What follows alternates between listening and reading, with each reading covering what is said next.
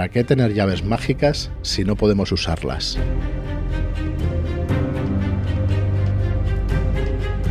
Hola y bienvenidos a Red Key Podcast. Soy Fran Valverde y me acompaña como siempre David Martín. ¿Qué tal, David?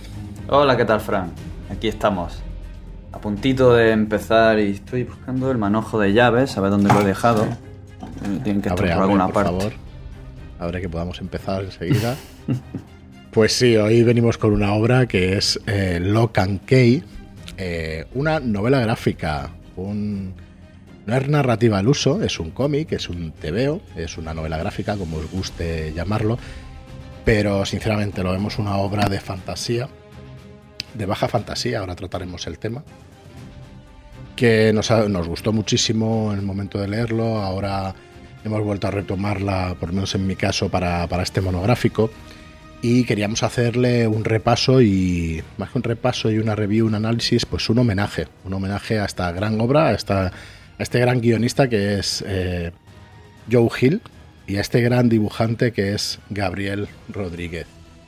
Antes de empezar con ello, o sea, bueno, eh, em- empezaba así con esta introducción porque ya veis que no nos vamos a, a parar o no, o no tenemos demasiados remilgos o no tenemos demasiados problemas en coger una novela gráfica y en ponerlo en, una pro- en un programa de literatura o narrativa fantástica, de ciencia ficción o de terror. En mi opinión están en el mismo género, aunque no es exactamente lo mismo, eso lo tenemos claro, pero es igualmente disfrutable y creemos que, que son obras que, que merecen también ¿no? pues rescatarlas y cogerlas y darles un repaso. Hoy no vamos a entrar en la serie, en la serie de Netflix, que el año pasado tuvo su primera temporada, creo que para agosto va a haber su segunda temporada. Diremos alguna pincelada, si te parece, David, de, de cuál es el carácter, de, Vale. de, de por dónde han ido los tiros. Pero en principio no es el objetivo hacer un análisis y una comparación entre una comparativa entre lo que es la novela gráfica y lo que es la serie. Y antes de empezar, pues queríamos eh, explicaros para los que no nos habéis escuchado nunca, Red Key Podcast es un podcast de Red Key Books, que es una editorial de narrativa fantástica de ciencia ficción y de terror. Y analizando esto os preguntaréis si algún día traeremos alguna novela gráfica o cómic. En principio no lo tenemos previsto, por lo menos a medio, a corto y medio plazo.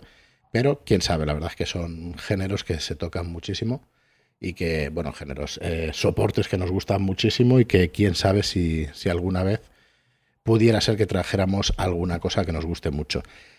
Para que conozcáis nuestras obras, lo que vamos a, traer a partir ya de este año, podéis pasaros por redkeybooks.com, donde eh, ya tenemos la web abierta, ya podéis ver nuestras novedades. Vamos a, tenemos previsto la publicación de tres libros y estamos eh, cerrando pues más obras que bueno que poquito a poquito pues podréis ver en nuestra web.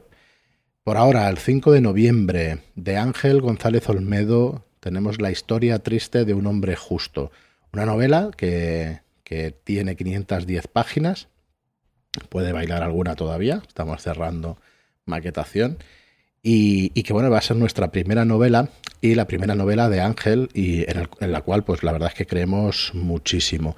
Tenéis el programa anterior donde nos visitó Ángel González Olmedo y nos explicó de qué trata, cuáles son las líneas generales y cuál es su bueno y su construcción de mundo más que las líneas argumentales. No nos metimos demasiado en trama y todo eso. No, no entramos mucho en trama, ya, ya llegará a eso.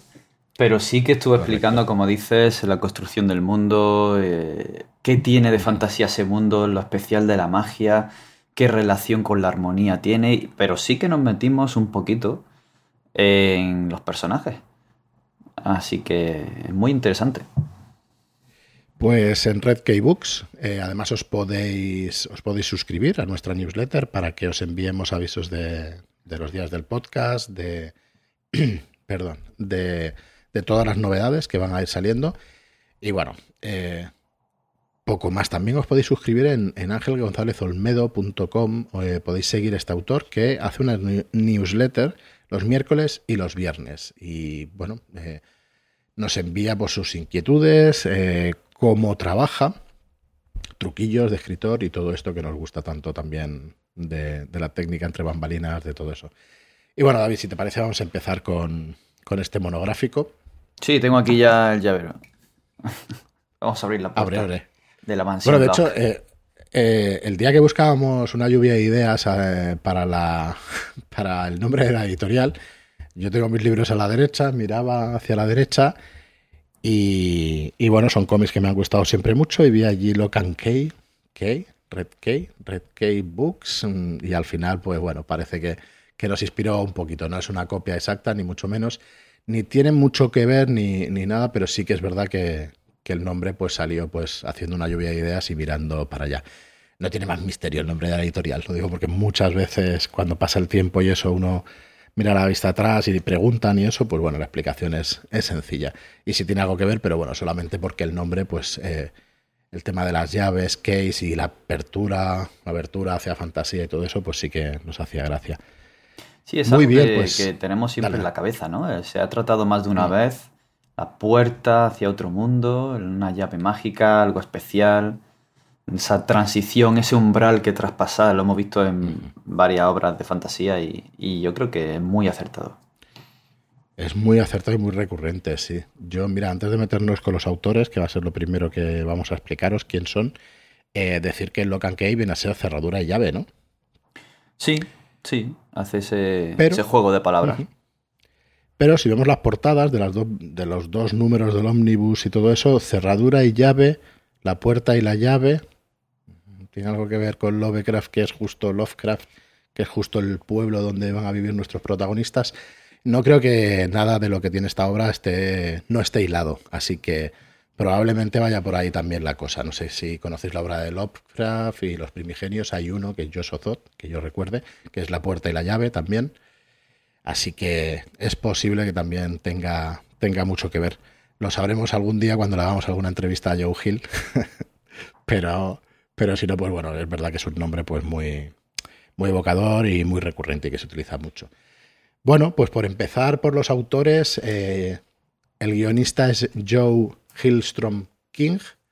Para el que no lo sepa, es eh, hijo de Stephen King, y la abreviatura de su apellido, de su segundo nombre, mejor dicho, pues es Joe Hill. Yo no sabía que tenía dos nombres, tampoco sabía que era el hijo de Stephen King, hasta que, bueno, él parece ser que en el 2007 eh, estuvo escondiendo su parentesco hasta que en el 2007 le preguntaron, y claro, esto no es muy bien, no es bien bien un seudónimo, sino que él se llama así, y al final, bueno, firmaba como Joe Hill, y al final, en el 2007, en una entrevista, parece ser que le preguntaron y lo confirmó. Eh, escuchando, preparando, preparando este podcast, escuchábamos otros o escuchaba yo otro y decíamos, bueno, es que cuando lo sabes y cuando ves la foto de la, de la persona, dice, bueno, es innegable que este es su hijo, ¿no? Sí, sí, se da un aire importante, sí. Se parece mucho. bueno, pues Joe Hill tiene, eh, tiene un currículum ya importante. Él nació en 1972 en Maine, como no podría ser de otra manera y ya en el 99 ganó un premio, el premio W. Crawford al mejor escritor de fantasía. En 2006 eh, el Copar Love Fiction al mejor en el hogar, el, World Fantasy Award, bueno, ha, ido ganando más de un premio. Y luego pues ha estado eh, últimamente, pues eh, es escritor más de novela. Parece que quiere volver a hacer alguna cosa con, con Local K y eso, Local K, pero bueno, probablemente el tema de las novelas y todo eso pues le funcione mejor económicamente ¿no? que volver a hacer cómic. Pero bueno, al final supongo que por cariño también, esta gente que puede llegar a tener tanto dinero, pues por cariño es posible que algún día pues lo volvamos a pues lo volvamos a ver, ¿no? Por estos estas técnicas de cómic y todo eso. Y bueno, el dibujante es Gabriel Rodríguez. Gabriel Rodríguez es menos conocido como, como es normal, no es, no es hijo de nadie famoso, pero bueno, es un ilustrador historietista chileno y bueno, también decir que tiene un talento apabullante, que es ganador también de los premios Eisner y Hackstur. Y bueno, principalmente es conocido por Locan Key, pero también han hecho, por ejemplo, Little Nemo, El retorno a, Slumberland, que tiene pues premio Eisner también y premio Hastur. Es espectacular el dibujo de este hombre. Eh, si estamos analizando esta obra porque es redonda en muchos sentidos, aunque tiene sus, sus cositas que ya comentaremos. Pero la verdad es que han llegado a una simbiosis de guion y de, ilustración y de dibujo muy particular y, bueno, que no es, no es para nada común. No podemos decir mucho más de Gabriel Rodríguez, eh, se lo encargaron, le encargaron la obra a la, editorial IDW. Y, bueno, mm, bueno, ahora comentaremos, ¿no? Las dobles páginas, todo lo que hay en esta obra, pues es espectacular. Eh, se publicó entre 2008 y 2012. Ha sido traducida ya a un montón de, a un montón de idiomas. Y hubo una primera versión donde habían eh, seis tomos con los arcos argumentales de, la obra. Y al final, pues aquí Panini Comics nos la ha traído en una versión con dos libros que se llaman Omnibus, esta versión. Dos libros enormes, uno de 480 y pico y otro de 500 páginas.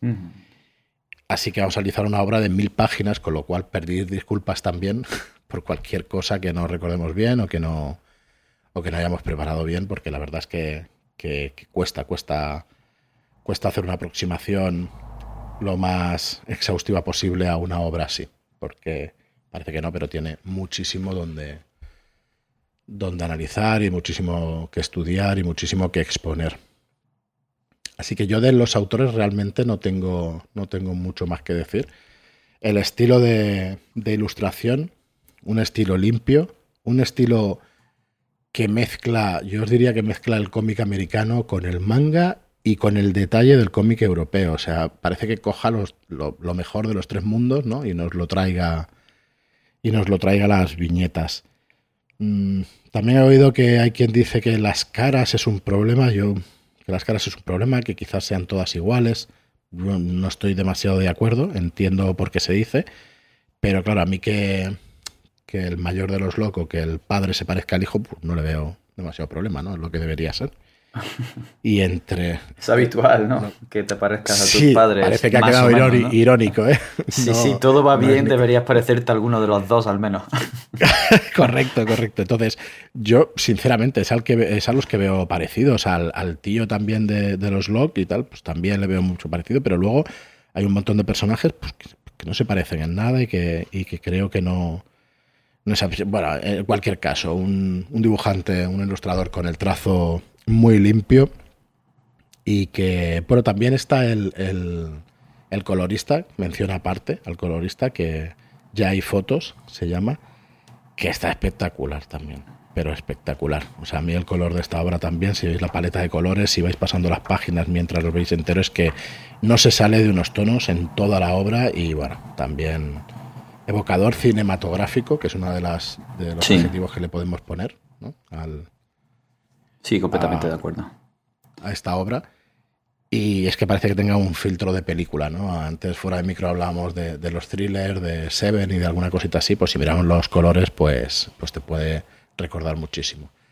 Sí, también en, el diseño del, punto de vista de las viñetas, de, mm. los escenarios, tienen ese toque cinematográfico, tienen profundidad, tiene, no sé, está muy, muy detallado lo que es, o sea, todo. Ya lo hablaremos más adelante cuando entremos a hablar de la propia mansión. Pero es que es una entidad en sí misma, definida a cada metro por, el dibujante, por, el guionista. Vamos, es, es una maravilla. Es una maravilla y lo que, lo que sorprende es cuando llegas al final de la obra que vuelves al principio y dices, ostras, todo esto está pensado muy probablemente desde el minuto cero. No sabremos nunca hasta qué punto está todo absolutamente preparado, pero, y me refiero no solo, no solo al guion, sino al dibujo. Eh, vamos, es una obra muy bien cerrada y, muy bien, bueno, técnicamente de 10. Yo no... Hmm. No le quiero poner ninguna pega. Luego veremos algunos de los problemas que se le pueden llegar a achacar, pero ahora de entrada yo creo que es una obra técnicamente de 10. De conocer su oficio, eh, pues si es del 72, pues ya tendría sus 30 y largos de años eh, Joe Hill. Y, bueno, yo creo que es una obra ya prácticamente de, de, madurez, ¿no? sabiendo muy bien lo que hace. Y, bueno, siendo espectacular. Y como dices, cada viñeta y cada planificada. Y, bueno, es que hay. Perdón. Tenemos zoom en, en varias de, de, las viñetas, ¿no? O sea, cada una pues haciendo empezando por un primer plano y alejándose. Tenemos varias viñetas, varias páginas donde hay cinco muestras ¿no? de ese escenario y en cada una de las viñetas pues va cambiando. O sea, utiliza técnicas que se han visto toda la vida, pero para contar narrativamente cosas que cuando llegas al final de una viñeta tienes que mirar al principio diciendo, ¿este detalle ya estaba? Ostras, sí, ya estaba. Y dices, bueno, eso también me parece espectacular. Bueno, David, pues eh, si quieres hablarnos un poco de la estructura de la obra, de los temas que trata, porque nosotros vamos a tratar en este programa spoilers, vamos a meter spoilers, vamos a hacer un recorrido por la obra eh, exhaustivo diría, pero por lo menos meternos en el argumento a fondo y haciendo, destripándola y haciendo spoilers y luego dando pues nuestra opinión, aunque ya veis por dónde van los tiros. Pero antes de meternos en spoilers, podemos explicar de qué va sin llegar a hacerlo, ¿no? Podemos ver los temas que trata y podemos ver las influencias, los guiños y todo eso. Así que, si quieres empezar por ahí. Vale. ¿Empezamos metiéndonos en una pequeña sinopsis de lo que trata o vamos a ver los guiños? Yo, si quieres, empezamos eh, poniendo la premisa encima de la mesa, sin hacer demasiado spoiler, porque al final son las primeras, las primeras viñetas, ¿no? De qué le ocurre a esta familia cuando cuando ya se va a vivir a, Lovecraft. Y, sí, y luego ya por guiños, y eso es lo que te parezca. Dale y vamos, vale, vale. vamos haciendo. Pues bueno, en Lock and Key eh, vamos a ir viajando a través de estas viñetas, acompañando a una familia, la familia Locke. Como acabas de decir, eh, tiene un suceso terrible lugar en esta familia. Les, vamos, le da un mazazo la vida, es algo depravado, cruel y, para ellos inesperado. Algo que les deja secuelas mm, psicológicas y algunos de los personajes, como a la madre, hasta físicas. Y tratan de rehacer su vida yendo a empezar de nuevo a la mansión de la familia, la mansión de la familia paterna, que todavía el tío la, tiene, la está cuidando y la está manteniendo, pero que nadie la está habitando ahora mismo. Así que intentan empezar de nuevo allí, en un lugar apartado, como es una población que está en una pequeña zona de tierra, comunicada por una larga vía, por un puente. Y aquí ya empiezan los primeros guiños, ¿no? Que esa población se llama Lovecraft. Entonces ya empiezas a decir, bueno, aquí está pasando algo, ¿no? está y va a pasar. Llegan a la mansión que tiene este juego de palabras de la familia Locke y la mansión se llama la mansión Locke, y, la mansión de las llaves, le llaman por allí también. Y es una amplia extensión donde pueden esparcirse y tienen un montón de pasajes eh, por un jardín con alguna estatua, escalones que van y vienen y lleva todo a un cercano acantilado en donde hay unas cuevas y ahí lo vamos a dejar por ahora. Si va a ser la sinopsis por encima, va a ser por ahí. Entonces, digamos que esta es la, esta es la premisa. Esa es la premisa. Saber lo que ocurre con esta familia. Y para saber lo que ocurre con esta familia y esa mansión en la que empieza a ocurrir cosas extrañas, sobre todo por el pequeño Body, que desde el principio parece escuchar susurros. Una especie de susurros que le llaman y al final, siguiendo esos susurros, acaba encontrando unas llaves. Ahí empieza todo. Y para explicarnos esto, va, el autor nos lleva de la mano viendo cómo encuentran las llaves, qué consecuencias tiene, y vamos descubriendo poco a poco que esa mansión tiene, esa mansión tiene algo especial. Y comenzamos ya a movernos en dos líneas de tiempo, porque parece ser que el padre de ellos al que han asesinado buscando unas llaves, ya tenía relación con la mansión y con las llaves que están contando pequeño.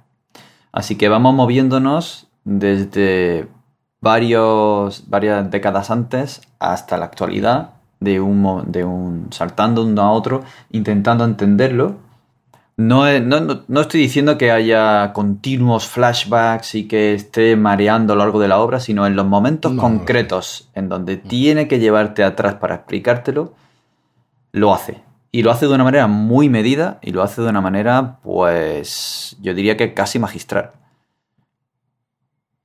Sí, sí, sí, así, así, estoy totalmente de acuerdo.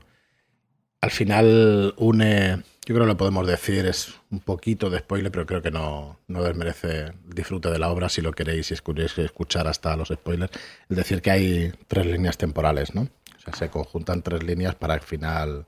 Eso es. Bueno, ya lo podéis imaginar que... Va esto continuando y es la historia de los niños y de las llaves.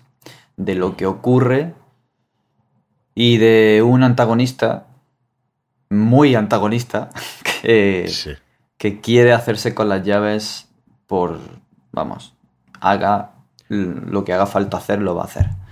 Entonces, para ir entendiendo todo esto, hay que moverse en esas dos líneas temporales. Pero para entender realmente la mansión y entender las llaves, hay un momento en el que viajamos al pasado más todavía, a esa eh, revolución norteamericana, donde comienza todo donde se forja la primera llave y donde vemos que hay ya un pequeño paralelismo con la época actual. Y es que todo, toda la trama se mueve a raíz de la muerte del padre y el regreso de la familia y el viaje de la familia a la mansión Locke.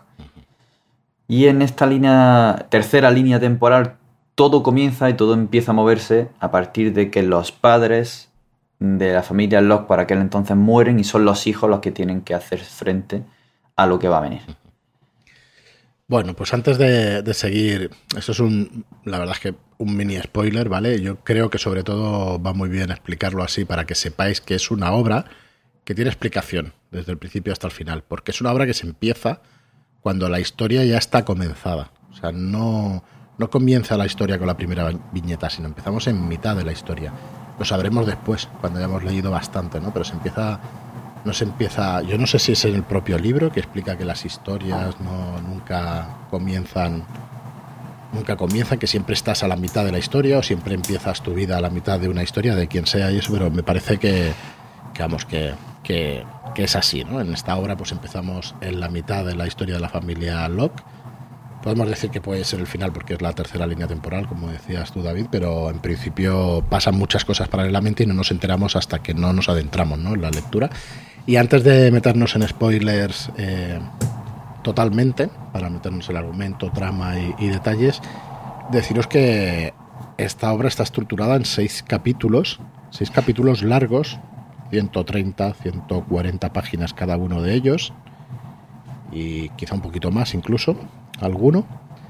Y dentro de ellos, normalmente entre 5 y 6 capítulos también. Dentro de estos capítulos. O sea que la estructura incluso prácticamente es matemática. O sea, cuando empiezas a mirar y analizarla y eso, te das cuenta de que, de que la ha ido haciendo matemáticamente. Tengo aquí el primer tomo que se estructura de esa manera y, ese, y el segundo tomo, tomo es exactamente igual, excepto que el último pues tiene siete capítulos que viene a ser un epílogo, el último de ellos y sigue la misma estructura también.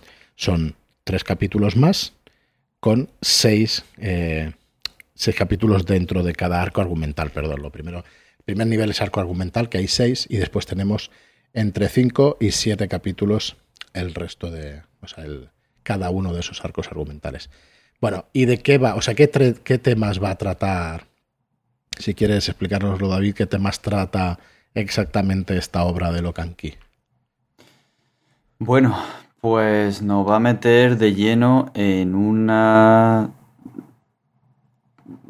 un cuadro muy realista, crudo, en el que vamos a ir viajando por estos pequeños guiños psicológicos que, que podemos vernos identificados en algún momento a lo largo de nuestra adolescencia y nuestra madurez, de cosas que sentimos que pasamos en la niñez, adolescencia y madurez y, luego vamos a ir viajando con esta familia a través del drama que viven, porque no deja de ser la historia de esta familia, las cosas terribles que le ocurren. Y no, no nos va a esconder nada.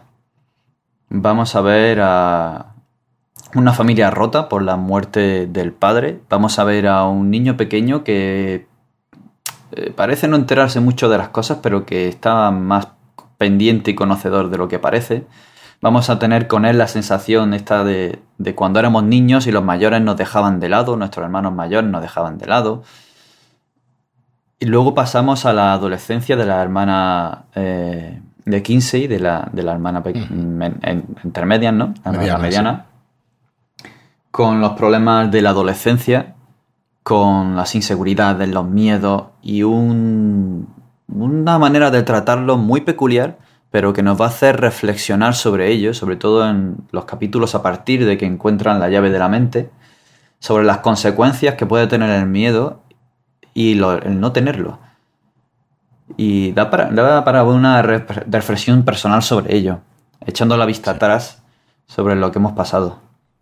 Luego ya con el hijo grande, Tyler, vemos esa adolescencia tardía, vemos el peso de los hombros de los primogénitos, del padre que estaba encima de él, de cómo lo odiaba, cómo se odia a sí mismo por haberlo odiado después de haber ocurrido todo esto. Y con la mezcla del ten cuidado con lo que deseas, porque puede que se cumpla. Ya al principio, lo, hemos comentado alguna vez. Es, muy cruel, sí.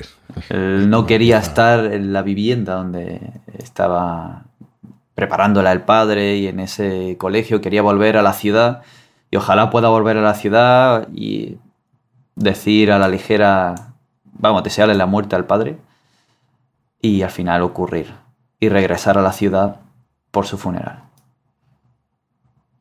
Sí, sí. Yo digo que, parece spoiler, pero vamos, en la primera, en la primera escena del libro es lo que es lo que sucede. Y bueno, el tono es adulto. Es explícito. No es que sea gore porque no se ven grandes. El estilo es, es, de dibujo, entonces yo creo que no llega a ser gore, aunque hay alguna escena fuerte, bastante fuerte. Es explícito totalmente, hay violencia física, psicológica y, bueno, la manera de contarlo. A ver. Eh, tenemos que es una obra repleta de diálogos. De hecho, está contado a partir de los diálogos de los protagonistas, antagonistas y de todos los personajes que salen en el libro. Eh, sí, las, las, interacciones te las muestra a través del dibujo de cada viñeta y te las muestra a través de los diálogos. No encontramos las típicas cajas con una parrafada en la que te va a contar la historia. No, no te hace que te sumerjas como si estuvieras allí escuchándolos hablar y, te muestra y te deja hueco para que tú rellenes y para que tú reflexiones y cuando llegues al final digas, ah, esto era por aquello. Porque como has dicho antes, está todo muy medido, muy, bien hilado. es un guion de una película, o sea, cuando tú te lo pones a ver, eh, a leer, realmente están interactuando todos los personajes y sí que hay una excepción a esas cajas, hay algunas cajas, pero son los pensamientos de los protagonistas o de los personajes, con lo cual sigue, digamos, la misma regla no escrita, ¿no? De, de, explicarnos en primera persona o de explicarnos lo que está pasando desde un punto de vista desde fuera, pero tú estás viendo lo que está sucediendo. ¿Qué le pasa a este estilo? Pues que puede haber alguna ocasión en la que la obra puede parecer mm, ligeramente tramposa, porque claro, eh, los personajes que estás viendo lo que les está pasando y estás viendo lo que están pensando, ellos no saben lo que ha ocurrido en estas tres líneas que decíamos eh, temporales y todo eso. Entonces, quizá mm, ya lo veremos cuando hablemos de los defectos de la obra, puede ser uno de ellos el que, el que parezca que las cosas están tan cuadradas que pueda llegar a ser un defecto, pero creo que también puede ser eh, una característica de esta manera de contarlo. Estoy de acuerdo. Puede parecer un Deus ex máquina, pero es que al final la explicación es esa, ¿no? Entonces, ¿de qué manera lo explicas mm, cuando estás exponiendo lo que ocurre desde el punto de vista de, no desde el punto de vista, sino de lo que les está pasando a ellos, ¿no? Entonces, eso quizá también, eh, bueno, las cosas tienen sus, virtudes y defectos y esta manera de explicarlo pues puede tener este defecto. ¿no? al eh, final es un puzzle. Al final es un puzzle. Entonces cada pieza encaja en el momento y el lugar que tiene que encajar. Y a la postre, cuando quizá volvemos a revisitarlo o volvemos hacia atrás y releemos, puede darte la sensación de... Pero a mí, por ejemplo, en la primera lectura no lo ves. Intuyes que quizá haya algo que haya estado encajado pero en absoluto es algo que destaca en la obra ni que llama la atención en la obra para desmerecerla en absoluto. Es más lo que dice, una consecuencia de eh, el oficio de guionista, el oficio de autor, de medirlo todo de principio hacia el fin, hasta el final y hacer una historia cerrada más que otra cosa. Yo también lo creo. De todas formas, es opinable. Si habéis, si habéis leído Locan Key, que no sería raro porque es una, obra muy conocida, eh, en comentarios eh, lo que os parece a vosotros, si creéis que, que estáis de acuerdo, si no, si, y por qué razón, a ver si podemos tener un debate al respecto porque es súper interesante. Em, no nos vamos a meter en mucho más de, que vaya, veis un poco qué nos vamos a encontrar.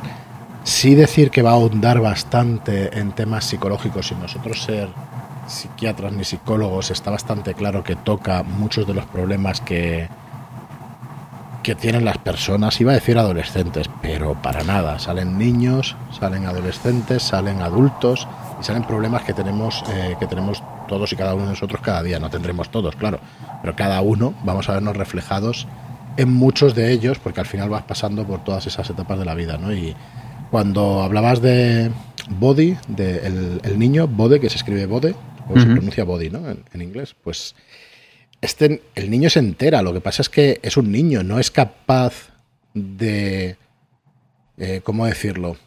No es capaz de reaccionar como un adulto a los acontecimientos que van pasando. Entonces, claro, él, tiene su manera de afrontar las cosas eh, y su manera de ver el mundo, ¿no? Que es una de las cosas que mejor están hechas en esta obra, es la manera que tiene Body de, ver el mundo, o sea, no la manera de verlo, sino el autor eh, cómo nos explica cómo Body ve el mundo. O sea, es una pasada, o sea, te metes dentro de la piel de un niño y es un comportamiento real, de lo que podría pensar un niño, de lo que podría hacer. Esas ocurrencias que tiene, esos peligros que pasa. Yo me acuerdo una viñeta que está en el pozo, pues como bailando encima del pozo, que dices, niño, te vas a caer, ¿sabes? Pero es que lo haría un niño seguro si estuviera solo ahí. O sea, me parece un comportamiento eh, de 10. O sea, retrata al niño como si fuera real. O sea, me parece una pasada. No sé hasta qué punto uno se documenta cuando, cuando escribe estas cosas, si estudia niños, estudia comportamientos, estudia perfiles psicológicos, pero en este caso creo que sí. Me da que, me da que los ha estudiado y bien, o ya lo hizo desde pequeñito con su padre, ¿no? En, esa casa de Maine. Así que bueno, va a ser una obra muy psicológica, va a jugar muchísimo con, los sentimientos y con lo que piensan las personas y sufren. Va a jugar incluso con los recuerdos, ahora lo trataremos por, por una serie de peculiaridades que pasan, de peculiaridades fantásticas que pasan en la obra, o sea, van a aparecer y desaparecer maneras de comportarse de personas, recuerdos y todo eso, que hace que se pregunte a uno si, para qué quiere esos sentimientos de seguridad o de, bueno, lo tratamos un poquito más para adelante cuando entremos en los spoilers, que creo ya que es la hora, ¿no, David? Podemos entrar directamente ya. Ojo que viene de stripe, ¿eh? sí, a partir de aquí, si ya hemos destripado alguna cosita, pero que, bueno, que tampoco es demasiado, porque queríamos decir antes de los spoilers, pues que la obra es completa y que tiene explicación todo lo que pasa, que no es como otras obras desde series hasta libros que bueno que al final no tienen demasiada explicación o que son surrealistas o que son de otra manera pues esta sí esta tiene explicación eh, de principio al final eh, mira acabar diciendo que lo tenías aquí en las notas de. en la, en la, escaleta. Los guiños influencia, ¿no? A Lovecraft tiene montones de, guiños, hemos comentado alguno. Sí, sí. Eh, a los mitos sale Leng, sale Subniguraz. Eh, así que bueno, mm, estoy convencido también, ¿no? Que es conocedor de, esa obra, que este hombre ha, leído, ha jugado a rol y ha estado ahí en el mundo friki desde, desde pequeñito o por lo menos eh, tiene mucha, mucha pinta de que, de que así sea. Muy bien, pues nada. Dale, dale, David, si tenías algo pendiente nos metemos No, sí, es que de, hecho desde el principio eh, tenemos el guiño, lo que tú has dicho de llave y cerradura. y ese paralelismo con el primigenio, pues ahí ya nos lo muestra. Y desde el principio se ve esta intención, ¿no? De hacer como este quizá homenaje que Puede que tuviera ganas de hacerlo. No he hablado con él personalmente, no me he tomado un café, me encantaría, no me lo ha contado. Pero sí, ya el hecho de que ocurra algo que te haga ir a un pueblecito costero con una mansión eh, llena de mitos y secretos, con el faro, el acantilado. O sea, ya, el ambiente ya te va inspirando a, a mucho relato de Lovecraft. La familia que está sola, el drama, el drama que, qué le va, qué le va ocurriendo. Irse manifestando lo sobrenatural poco a poco. Esto, vamos, tiene, tiene un, yo creo una clara intención de, hacer un, guiño tras otro y un pedazo de guiño a Lovecraft. Y luego ya no hablemos de la, de la puerta negra, que ya llegaremos. Sí, totalmente, totalmente. Eh, de hecho, puertas y cositas encerradas detrás de una llave está plagada la obra, es el leitmotiv, digamos, de la, de la obra, ¿no? Es lo que más, es lo que más aparece. Eh, desde cosas físicas hasta pensamientos y cosas psicológicas, ¿no? Como decíamos. Tiene un montón de cositas de estas. Eh, bueno, pues vamos a empezar, si quieres, el destripe. No vamos a poner señal de alarma ni nada, lo estamos diciendo ya. El destripe a tu tiplena. Así que si no lo habéis leído y os haría gracia conocer la obra eh, por, de primera mano, pues dejad de escuchar, leedlo y luego volved aquí si queréis acompañarnos a, a recordar pues este, este Locan Key. Y bueno, decir el, el, argumento, si quieres hacemos un argumento un poco eh, global para explicar un poco de principio al final qué es lo que vamos a encontrar en este Locan Key, o vamos por arcos argumentales, eso como, como tú me digas, David, hmm. creo que podemos hacer en general de qué va a tratar, sin entrar en detalles y luego ya pues tratar cada arco argumental por separado. Bueno, más o menos ya hemos visto que va a haber mm. tres líneas argumentales, que va a haber referencias a terror cósmico y que va a tratar sobre el drama de esta familia y el descubrimiento de los misterios en esta mansión Locke y teniendo como centro estas llaves. Eh, podemos ir mm, hilo argumental a hilo argumental de estos seis que hay, o podemos quizá explicar cada una de las líneas argumentales y luego. O sea, de las líneas temporales, perdón, y luego meternos en cada hilo. Pues mira, creo que eh, nos va a llevar demasiado tiempo eso, me parece. Así que si, me permite, voy a hacer un par de minutos o tres de, de cómo intentar explicar globalmente qué está pasando aquí. Venga. Y luego ya nos metemos en, cada capítulo un poquito más a fondo y, y ya está. ¿Vale? Así que, bueno, como, como decimos, en estos casi 40 minutos que llevamos ya, la familia Locke acaba de, acaba de acontecerle, pues, lo peor que te puede pasar, ¿no? Lo peor que puede pasar a una familia, que es perder a uno de sus miembros. En este caso, vemos desde la primera viñeta en, la que unos eh, dos psicópatas, uno en particular, pican a la puerta de, esa casa de, de, la familia Locke para al final resultar eh, matar al padre. Van buscando una llave, matan al padre, al, al que es el, el cabeza de familia, y a partir de ahí se, se, desencadenan todos los acontecimientos. La familia, después de perder al padre, tiene que volver a la casa familiar, a Lovecraft, y el primer arco argumental pues, se llama Bienvenidos a Lovecraft, donde pues, van a ir a esa casa de las llaves, eh, porque su padre le, explicó, o el padre le explicó a su mujer que si pasaba algo alguna vez o si le pasaba algo a él, recordar pues que les combinaba pues a volver a la casa familiar y, a empezar un poco de cero allí, porque allí estarían, estarían seguros. Mira, quizá, pensándolo bien, quizás sea lo único que dices, ostras, no tiene mucho sentido que vayan a estar seguros en esa casa. Pero bueno, al final, ¿qué pasa? Vuelven a esa casa y en esa casa eh, suceden cosas gracias a, a, una fantasía, gracias a la magia, gracias a la magia de unas llaves que les va a permitir a los jóvenes Locke a los tres hermanos, que son tres, pues mm, hacer eh, saltarse las reglas de la realidad, digamos. Cada una de las llaves que existen en la casa permite o permite saltarse las reglas de la realidad de, de, una manera o de otra, ¿no? Pues hay llaves que, por ejemplo, te hacen ser más fuerte, otras llaves te permiten abrir la cabeza y sacar recuerdos o meterte conocimientos.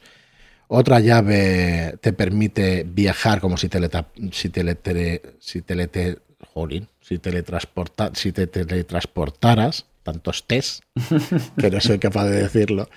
Eh, metes la llave, giras la puerta y si estás pensando en un lugar, pues te lleva a cualquier lugar del, mundo. Otra llave permite convertirte en espíritu, a, la que traspasas el, marco de la puerta. Bueno, en realidad... Que esa es una de las más interesantes y creo que es la primera que encuentra Bodhi. Espectacular, sí. Eh, no es que te transforma en espíritu, es que te saca el espíritu. Te saca, te hace hacer una especie de viaje astral. Porque el cuerpo se queda muerto allí. Se queda como un calcetín vacío. es que esa es otra cuando lo encuentran. sí, sí. Eh, parece que esté muerto el cuerpo, pero no, no. O sea, te has sacado el espíritu de allí, haces un viaje astral y puedes viajar a cualquier lugar. Pero claro, el resto pues no te escucha, excepto pues algunos de los personajes que, que puedas encontrar. bueno, entonces... Esto va a tener una consecuencia muy importante en los últimos arcos argumentales. Sí, entonces, bueno, para hacer un resumen rápido y luego ya entrar, eh, me estoy entreteniendo demasiado en el principio. Los jóvenes Locke, eh, uno de ellos, el, niño, Body, va a descubrir un, pozo anexo a la casa, también recubierto con una especie de kiosco, ¿no? con una caseta y cerrado con llave, donde va a encontrar pues, al antagonista, que, es el que va a mover el, toda, la, toda la trama argumental. Nos damos cuenta además al en, la obra que él es el que ha hecho que Sam Lesser, que es el psicópata que ha matado al padre, es el que ha hecho que lo mate, o sea, está detrás de todas las desgracias que le van a pasar a la familia Locke. Y, bueno, van a ir pasando y sucediéndose cosas, van a ir conociendo todas estas llaves y van a ir eh, conociendo todo lo que le ha pasado a, las generaciones, a las distintas generaciones de Locke a través de, del tiempo descubriendo por qué este antagonista es lo que es, por qué tiene esa forma y por qué, bueno, pues intenta hacerse con todas las llaves para, para, sus objetivos, ¿no? Que yo no sé si desvelar ya, porque realmente es pronto. Pero bueno, yo creo que lo dejaría ahí. Es, es, un resumen muy somero, lo sé. Pero, pero bueno, vamos a entrar si quieres en cada capítulo, porque me parece que, que es lo que mejor vamos a, de acuerdo. explicar, ¿no? Pues damas y caballeros, bienvenidos a Lovecraft. Pues como ha dicho eh. Todo comienza con Rendell Locke, que es el, padre de esta familia, que es un orientador escolar en una escuela de San Francisco y tiene que lidiar pues, con los problemas de los alumnos, intenta orientarles. Bueno, al principio parece que es un trabajo de lo más normal, ¿no? Uno de esos alumnos que tienen problemas en casa y tiene problemas emocionales es Sam Lesser. Intenta ayudarle y por ser del mismo instituto, por estar en la misma edad, no recuerdo si estaba en la misma clase, creo que no, pero bueno, no es importante, se lo va encontrando en la oficina de su padre. Y ahí es cuando Sam toma el primer contacto con el hijo, con Tyler, pero es lo que nos va a explicar esta relación que tiene con, él, con Rendell, con Locke y con lo que vendrá después. ¿Qué es lo que viene de después? Algo que no te esperas. De repente Sam y otro amigo llegan a la casa familiar como dos perturbados, armados, y, y hacen, hacen algo terrible. No solo se enfrentan al padre, que ya nos empieza a mostrar qué es lo extraño que no vamos a encontrar, empiezan a pedirle unas llaves en concreto, empiezan a, pedirle que... Y claro, te quedas como diciendo, bueno, ¿esto, ¿esto de qué va? Y te pega un guantazo en la cara, un guantazo con la mano empapada de sangre y de dolor por los hechos que ocurren a la madre, por los hechos que ocurren a la familia, pero no se regodean ellos. No vamos a ver páginas y páginas mostrándonos crudezas, sino que nos los deja para que los entendamos mostrándonos la crudeza, pero de una manera, digamos, rápida. Y a lo largo de la obra nos va a hacer entender las cosas que quizás no hayamos podido pillar, o quizás sí. Nos las va a dejar ver más adelante con la propia reacción y los recuerdos de los personajes. El resultado es que la madre acaba con secuelas psíquicas, a partir de ese momento cojea, el padre muere y tienen que mudarse. ¿Dónde? Quieren empezar de nuevo, quieren huir de todo aquello. Sam Lesser acaba en, eh, en la cárcel, su compinche acaba muerto por la propia supervivencia de la familia, esa defensa que hacen para intentar salir adelante. Y quieren huir de toda la sangre y van a Massachusetts, a una localidad que se llama Lovecraft. Y por eso el título de este, de este arco argumental. Aquí vamos a ver que esos problemas de, la familia para adaptarse a una nueva casa, para adaptarse a un nuevo lugar, los hijos que cambian de instituto, con todo el peso emocional de lo que acaba de ocurrir, la, la familia que parece separarse por momentos, yendo cada uno por su lado, comiéndose el dolor como puede. Tyler está intentando enfrentar la pérdida y la culpabilidad de lo, lo que le dice al padre al final. La madre intenta hacerse fuerte por todos y acaba dándose a la bebida para superar lo, que, lo, terrible que le ha ocurrido a ella y de lo que nunca habla. Esos, esas cargas como padre que, lleva sobre los hombros para que los hijos no las sepan y para que no intentar hacerlo lo mejor posible, en definitiva, te equivoques o no.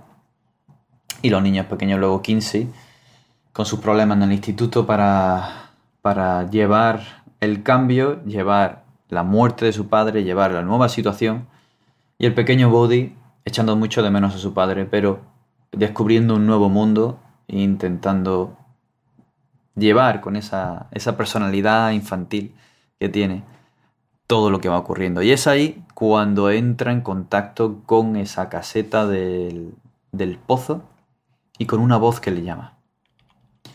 Una voz de mujer. Una voz que es como un eco, que responde a lo que él pide. Al final intenta embaucarlo y lo hace. Y le obliga a buscar llaves. ¿Por qué? Bodhi rápidamente se da cuenta de que las llaves tienen probabilidades, tienen, eh, propiedades especiales. La primera que encuentra, si no recuerdo mal, es la llave de fantasma, la llave de sacarte el espíritu y él comienza a viajar por todas partes de la casa, comienza a, a mostrárselo a los hermanos con cosas que no debería saber y sabe porque los, estado los ha estado espiando. Pero esta voz en el pozo y esta mujer que hay allí lo engaña para que busque más. Quiere que le encuentre una llave, la llave de doquiera, que le va a, le va a permitir viajar a donde quiera. Y quiere también otras llaves. Pero lo engaña. Y se va. ¿Por qué? Pues porque la llave de doquiera es la única forma que tiene de salir del pozo. Cosa que entenderemos más adelante el por qué. Eh, creo que existía una llave, ¿verdad? Que cerraba el pozo, que cerraba esa caseta y tal. Pero la llave en primer lugar, por lo que, mm. lo que pide es la llave para poderse salir por otra de las puertas que existen dentro del pozo, fuera de. Es otro de los principales destripes, y es que esta mujer no es y es al mismo tiempo el antagonista. Porque es un eco del pozo. No es realmente la persona, sino que es un eco. Sí, realmente sabe mal destripar así la obra. Espero que los que estéis escuchando la hayáis leído porque, porque tiene muchos giros, mucha, mm, muchas cositas guays que ir descubriendo, ¿no? Esto se descubre en el eh, primer cuarto de, este arco argumental. Después viene toda la lucha de la familia por hacer frente a todo, todo lo que está en la cabeza de esta persona, eco o lo que sea, que va por ellos. Hemos de decir, Correcto, hemos de decir ya que esta persona, esta mujer que resulta no ser tal, como tú dices, es un eco, pero es que además existe otra llave que te hace cambiar de género. Eso es. Lo explicamos ahora. Y, a la que lo consigue, pues eh, se cambia de género y se convierte en Lucas Caravaggio. O Luke Caravaggio, que lo vamos a llamar indistintamente Dodge, Eco, Luke, Caravaggio, o sea, tiene varios nombres en esta, en esta obra, este antagonista. Y bueno, como decimos, pues eh, eh, esta persona, este eco, se escapa, este antagonista se escapa y empieza pues a, tejer maldades una detrás de otra. Yo no he visto cosa, bueno, sí, en muchas películas y en muchos, pero es un psicópata de libro, es una persona completamente amoral, que no tiene escrúpulos ninguno, que utiliza a las personas como quiere, que de hecho comete muchos fallos. Está tan bien construido el personaje que comete muchos fallos precisamente por esa poca empatía y, es, ese poco conocimiento de los sentimientos humanos, que a la vez los conoce muchísimo, sabe cómo jugar con ellos, pero los fallos más gordos que tiene es precisamente esos, ¿no? El, no contar con, todo lo que es una persona. una mezcla de... Realmente él no lo es. De eso, de, la falta de empatía hacia lo humano, aunque conozca cómo manipularlo, y también esa soberbia de creerse más que cualquier ser humano. Y al principio no lo entendemos por qué es el malo maloso, por qué es tan malo, pero luego lo vamos a comprender. Sí, vamos a, dejar ahí un poquito la sorpresa sí, sí, sí. de arcos argumentales más. No voy a desvelarlo.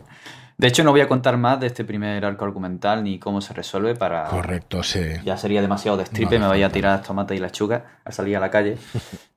y podemos hablar del siguiente. Sí, que es juegos, juegos mentales. Es el siguiente arco argumental. Es el arco argumental más cortito. Eh, tiene cinco capítulos y uno de ellos, el final, es el epílogo, el epílogo que es el ejército de uno, el Army of One, que, que es vamos, es espectacular también ese, ese capítulo. Eh, bueno, juegos mentales.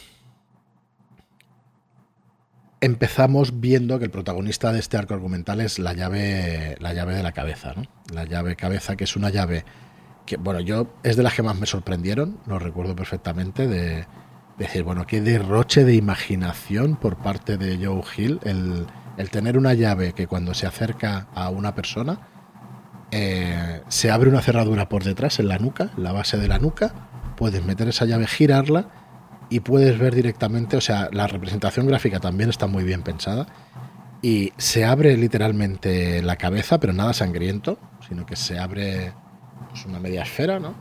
Y, puedes asomarte a esa cabeza y ver sus recuerdos, ver lo que está pensando, ver sobre todo sentimientos, recuerdos y todo lo que conforma una persona. Así que a partir de ahí, los protagonistas, que como siempre es, Body, hasta ahora el que la encuentra, creo que es el que la encuentra también, esta llave de... Eso, no tiene importancia, pero en principio es Body, em, que es capaz pues de sacar o meter recuerdos. Body se lo dice a sus hermanos, a, a Tyrell y a, y a Kinsey, y se dan cuenta del gran poder porque hasta ahora pues el, niño estaba descubriendo estas llaves, se lo decía a los adultos, pero los adultos pues como siempre al niño pues no le hacían ningún caso. Y a partir de aquí pues se dan cuenta de que las llaves existen y que tienen el poder que tienen, ¿no? Así que bueno, imaginaos un, un adolescente con problemas eh, de miedo para superar pues la muerte de su padre y el pánico que sufrieron en el momento de la muerte del padre, pues por ejemplo Kinsey lo que hace es sacarse sacarse los malos recuerdos, bueno, sacarse el, miedo y la tristeza, si no recuerdo mal. Hmm. Se saca esas dos cosas de la cabeza, con lo cual, pues, eh, ya no va a volver a llorar, ya no va a volver a tener ese miedo que tenía. Y bueno, y, va a comenzar a abrirse a sus compañeros y a hacer amigos y todo eso, superando pues su fobia social. Eh, en cambio, Tyler, por ejemplo, pues se mete en libros y, bueno, y va a empezar a ser un, empollón, que yo creo que ya era una persona ya inteligente de por sí, pero van a utilizar esa llave para lo que lo utilizaríamos todas las personas de este mundo siendo adolescentes, ¿no? Pues para conseguir quitarte esos miedos y para conseguir pues aprender de manera más fácil para un examen y cosas así. Así que este arco argumental va a ir dando vueltas a, través, a partir de esa llave. Y también decir que, bueno, durante toda la obra nos van a ir presentando una serie de personajes secundarios, pero que van a tener mucha importancia en la trama. Vamos a descubrir que eh, creo que es aquí, bueno, el eh, Luke Caravaggio, el antagonista, ya se escapa en la primera, en, el primer arco argumental, ¿no? Si no, si no recuerdo mal. Y de hecho en el primer también, bueno, no queríamos destripar tanto, pero bueno, el primer arco argumental también se acaba un poco con, con, con quien mató al padre de los Locke. Y bueno, ahí hay un montón de figuras que se van entremezclando en esta obra. Pues para, yo lo nombro para que veáis pues la complejidad ¿no? de, de cositas que va metiendo Joe Hill en todos los arcos. Eh, ¿Por qué digo salen nuevos, nuevos protagonistas o nuevos personajes secundarios? Como por ejemplo el niño, que ahora no me acuerdo, el niño que es disminuido psíquico y que tiene una de las maneras de comunicarse más originales que yo haya visto también. O sea, es una cosa espectacular. Sí, da la impresión que está dentro del espectro del autismo y tiene una mm pequeña disociación con la realidad, pero tiene una forma de expresarse muy peculiar y, que me encanta. La verdad que es, le da un color al, al personaje brutal. Es espectacular. El niño habla, está, pues eso, como dice David, un poco, eh, tiene rasgos autistas, está como fuera de la realidad, pero en cambio habla cosas en tercera persona con, con sus soldados y con sus muñecos. Entonces, eh, las cosas que quiere decir a las otras personas se las comunica a los muñecos y tú estás viendo cómo, cómo tiene sentimientos, cómo se expresa como cualquier persona, pero a través de esos muñecos y además como con rasgo, como si estuviera en una estructura jerárquica militar. Entonces, bueno, queda muy, muy curioso cómo, cómo se comunica con los demás. Es aquí donde nos enseñan a estos personajes también, en este segundo, en este segundo arco argumental, donde sale Ellie, creo que es la madre ¿no? de este niño que, es la que acoge a Lucas Caravaggio, a este antagonista, porque en su día empezamos a descubrir que este Lucas Caravaggio tenía un pasado y que conocía a los, al padre de los Locke, a Rendell Locke, y empezamos a ver cómo se imbrinca el pasado de, de la familia Locke o de, del padre y sus amigos con el presente de estos niños, ¿no? De Tyrell, de, de Kinsey y de Body. Bueno, pues pasamos si quieres a Corona de Sombras. Si me permites, me gustaría apuntar algo que has dicho. Lo de que los adultos no le hacen caso a Body cuando eh, con las llaves. También. Pero es que aquí ya te muestran por qué. Te explican o te empiezan a explicar por qué. Se dan cuenta los tres hermanos, de hecho en una escena muy característica en la que el niño pequeño utiliza la llave de la mente y se le quita la tapa de los sesos y se lo muestran a la madre. Y la madre no recuerda nada, la madre no reconoce nada, piensa mil excusas para entender que lo que está ocurriendo allí pasa olímpicamente de ellos y se dan cuenta de que por alguna razón, que no voy a decir todavía, los adultos no entienden, ven ni recuerdan lo que hacen las llaves. Nada que tenga que ver con la magia de las llaves, efectivamente. Mm. No, no lo ven o no lo recuerdan o no saben qué está pasando, qué está pasando ahí. Aquí también en este Juegos Mentales vemos una de las escenas, una de las en el interludio, que yo decía que hay cinco capítulos, pero no, en realidad hay seis, porque tenemos un interludio también. Interludio, capítulo 1 hasta el capítulo 5, y tenemos una de, una de las escenas más espectaculares de todo el cómic. No hemos dicho una cosa, y es que Gabriel Rodríguez se marca unas dobles páginas, que eso no es ni medio normal, así lo voy a decir, porque es que en esta, que se ve un teatro de una representación teatral que hicieron los, el padre de, los Locke en, en su época con todos sus amigos, donde aquí no somos conscientes de lo que estamos viendo, pero luego, durante el resto del libro, vemos que están utilizando, lo voy a destripar porque si no tiene mucho sentido decirlo, vemos que están utilizando las llaves para hacer esa representación teatral. Sea, es espectacular. Y hay una serie de llaves que vemos aquí y que, que la primera vez que lo ves es un recuerdo de uno de los profesores del instituto y que él no es consciente, claro, que existen todas esas llaves. Entonces, eh, bueno, la verdad es que una viñeta espectacular que vamos a poder ver a lo largo de, toda la obra después y que, bueno, va, va, a ser de los primeros indicios que nos dicen que todo esto y que no nos damos cuenta hasta mucho después, hasta el tercer o cuarto arco argumental, de que realmente la obra está pensada hasta el más mínimo detalle. Y es una de las características más espectaculares de, este Locan Key. Bueno, David, pues si quieres seguimos con Corona de Sombras. Corona de Sombras, una muy curiosa eh, línea argumental de esta serie, porque nos va a presentar otras tantas llaves. Y ya, ya en este punto, si en el segundo arco no lo estabas, yo por lo menos aquí ya estaba deseando ver más llaves que, venía ahora y ver cómo eran esas llaves porque tienen un diseño muy chulo. Quizá luego vayamos a, comentar cuántas llaves hay y cómo son, pero vamos, aquí yo ya estaba con, con, el ansia de, quiero ver más llaves, quiero ver más propiedades, ¿no? Se hace como, como si fueran huevos de Pascua en la propia obra que estás deseando encontrar o, o deseando que te muestren, pero no es tal porque no están ocultas, así que, bueno, yo me, yo me entiendo. Eh, pues esta corona de sombras tiene un. Este nombre es muy característico porque es cierto que va a haber una corona de sombras.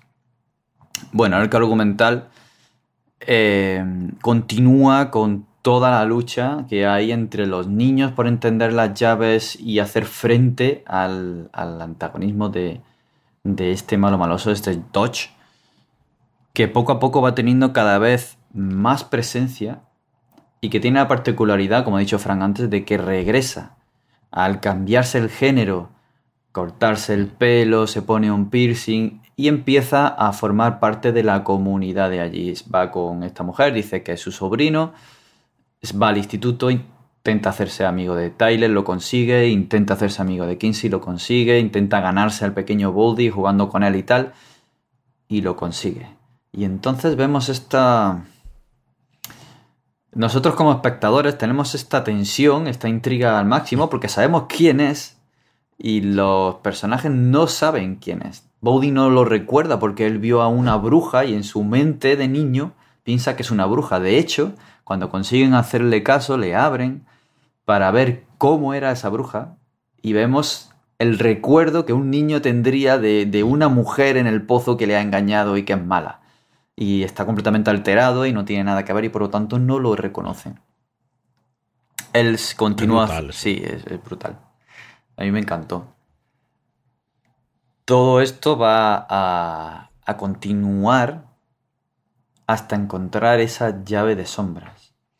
Es una llave que Dodge va a encontrar y que de repente se hace con ella y sabe exactamente dónde tiene que ir. Y va moviéndose por la casa, si no recuerdo mal llega hasta el sótano y allí va a encontrar la corona. Es una corona y una cerradura al mismo tiempo, porque en ella va a encajar la llave de sombras y al ponerte esa corona vas a controlar y dominar todas las sombras que hay allí. Esas sombras que son incorpóreas, pero que tienen la propiedad de afectar lo físico. Y va a poner manipularlas, ordenarles lo que quiera, y, y lo pasan bastante mal. Sí, realmente es realmente es espectacular. O sea, ya la tercera llave o, la cuarta que salga una cosa así, está, vamos, genial. Paralelamente a todo esto que explica David, David, van saliendo amigos del instituto de Kinsey y se va estableciendo una relación entre ellos. Y vamos, vamos a conocer el escenario que, después será muy importante, que, esta, que es esta cueva que decías en, en los acantilados y van a encontrar Kinsey con sus amigos. Eh, bueno, corre, no es una leyenda, corre unos hechos que en la época cuando su padre iba al instituto hubo, hubo una desgracia en esos acantilados, hubo unas muertes, una serie de, de adolescentes murieron en, en, esa cueva porque la marea sube y al final se ahogan allí, por lo menos es la explicación que se le da en aquel momento. Y ellos pues van a investigar y además empiezan a descubrir también esa puerta número uno y esa serie de puertas que también existen en esa cueva y en los acantilados. Aquí ocurre también algún momento de tensión donde pierden pie y están a punto de ahogarse y consiguen con la sangre fría de Kinsey después de haberse quitado pues los miedos y todo eso consiguen salir. Y vamos, la historia está explicada tan bien gráficamente que el final de ese capítulo, por ejemplo, se le cae una de estas barras luminosas al mar se va iluminando la pared donde salen todos los nombres de los compañeros de sus padres y al final de esa, de esa viñeta vemos al esqueleto o a lo que queda los restos de esa bruja que estaba en ese pozo. Que hasta el. que, claro, hostia, es, es todo súper misterioso, no sabes quién es, quién es, por qué, si está aquí muerta o muerto, ya no sabemos si es él o es ella, o qué es, por qué también está en el presente. Y bueno, te crea una, una tensión, una manera, de, o sea, unas ganas de saber qué es lo que está pasando también, también brutales. Y bueno, a partir de aquí, eh, para acabar ya con este, con este arco argumental, de hecho lo que se produce ya es un enfrentamiento brutal entre la familia y, y, esta persona, o sea, y el, el Lucas Caravaggio, ¿no? el antagonista, en el que él usando la corona de sombras, pues se va a enfrentar físicamente también pues con, la familia. Aquí hay otra de las llaves que no recuerdo cómo se llama, pero que yo no sé si dejarlo, vamos a dejarlo, ¿no? Que la descubran los, los oyentes si la leen la obra, porque hay una lucha final, digamos, entre las sombras y un miembro de la familia Locke, que también es, a mí me parece súper espectacular y, y súper, vamos, no sé, imaginación al poder. Hmm, totalmente. Con esta manera de acabar este, este arco argumental. Y bueno, acaba de esa manera, acaba sabiendo, sabiendo la familia, pues que, bueno, tiene un antagonista, que es la dama, ¿no? Del pozo, la señora del pozo, la dama, la, dama oscura, me parece que la llaman durante, durante toda la obra también. Y bueno, un primer tomo con este cierre de, Corona de Sombras, pues vamos, espectacular. Yo he de decir, en uno de los defectos que yo le veo, que este primer tomo me parece, me parece más redondo que el segundo, por una serie de cosas que si quieres al final pues comentamos. Eh, no siendo el segundo malo para absolutamente nada, ¿eh? pero bueno, para mí es de alguna manera más redondo y que y que con esta relectura, pues bueno, sigo pensando que funciona muy, muy, muy bien y aguanta, aguanta una segunda lectura sin, ningún problema. Hmm. Bueno, pues si quieres empezamos con Las llaves del reino, que es el, cuarto arco argumental del segundo tomo Omnibus, de la versión Omnibus. Pues dale, David. Bueno, las llaves del reino. ¿Qué tiene que ver este título? Si los anteriores siempre han estado relacionados más o menos con algo que ha ocurrido, ¿qué tendrá que ver con esto? Bueno, después de todo lo que ha venido pasando, eh, Dodge se recompone y vuelve a las andadas. Él ya nos va mostrando su interés último y su interés principal es obtener la llave Omega. Eso es. Pero no sabemos para qué. No sabemos qué significa, no sabemos lo que es. ¿Qué hace esa llave, no? Mm. Bueno, creo que sabemos en alguna de las viñetas anteriores, antes de cerrar el primer tomo, que abre la puerta Omega, ¿no? ¿Es posible? Tampoco tiene importancia si es en este momento, si es un poquito después, pero bueno, hay una puerta Omega y él busca esa llave, ¿no? Sí. Que abre esa, esa puerta Omega. ¿Para qué? Pues no lo sabemos todavía. no lo diremos todavía. Mientras tanto, las llaves siguen susurrando y los tres, especialmente Bodhi, pero ya los tres siguen encontrando otras llaves más. Una de las más curiosas, porque además el dibujante, Gabriel, nos va a cambiar la forma de mostrarnos a los personajes durante este capítulo, al menos durante el principio. Parece que estamos leyendo un cómic juvenil, un cómic infantil que puede recordarnos a estos de Snoopy o algunos similares y, tiene su porqué. Y es que es la llave de los animales, que tiene una forma de, garra en la parte trasera y te va a convertir en un animal. Y vemos cómo Body la encuentra, cómo se convierte en un animal, mientras tanto va ocurriendo algo terrible. Y es que también Dodge sabe que está utilizando esa llave y también se transforma en un animal. Y va a atacar directamente a ellos para amenazar su vida y conseguir la llave. Él piensa que saben dónde está. Él piensa que la han encontrado y la están ocultando. Y es algo que descubriremos más adelante. ¿Dónde está esa llave finalmente? Hay una referencia a esos cómics, está dedicado a Bill Watterson.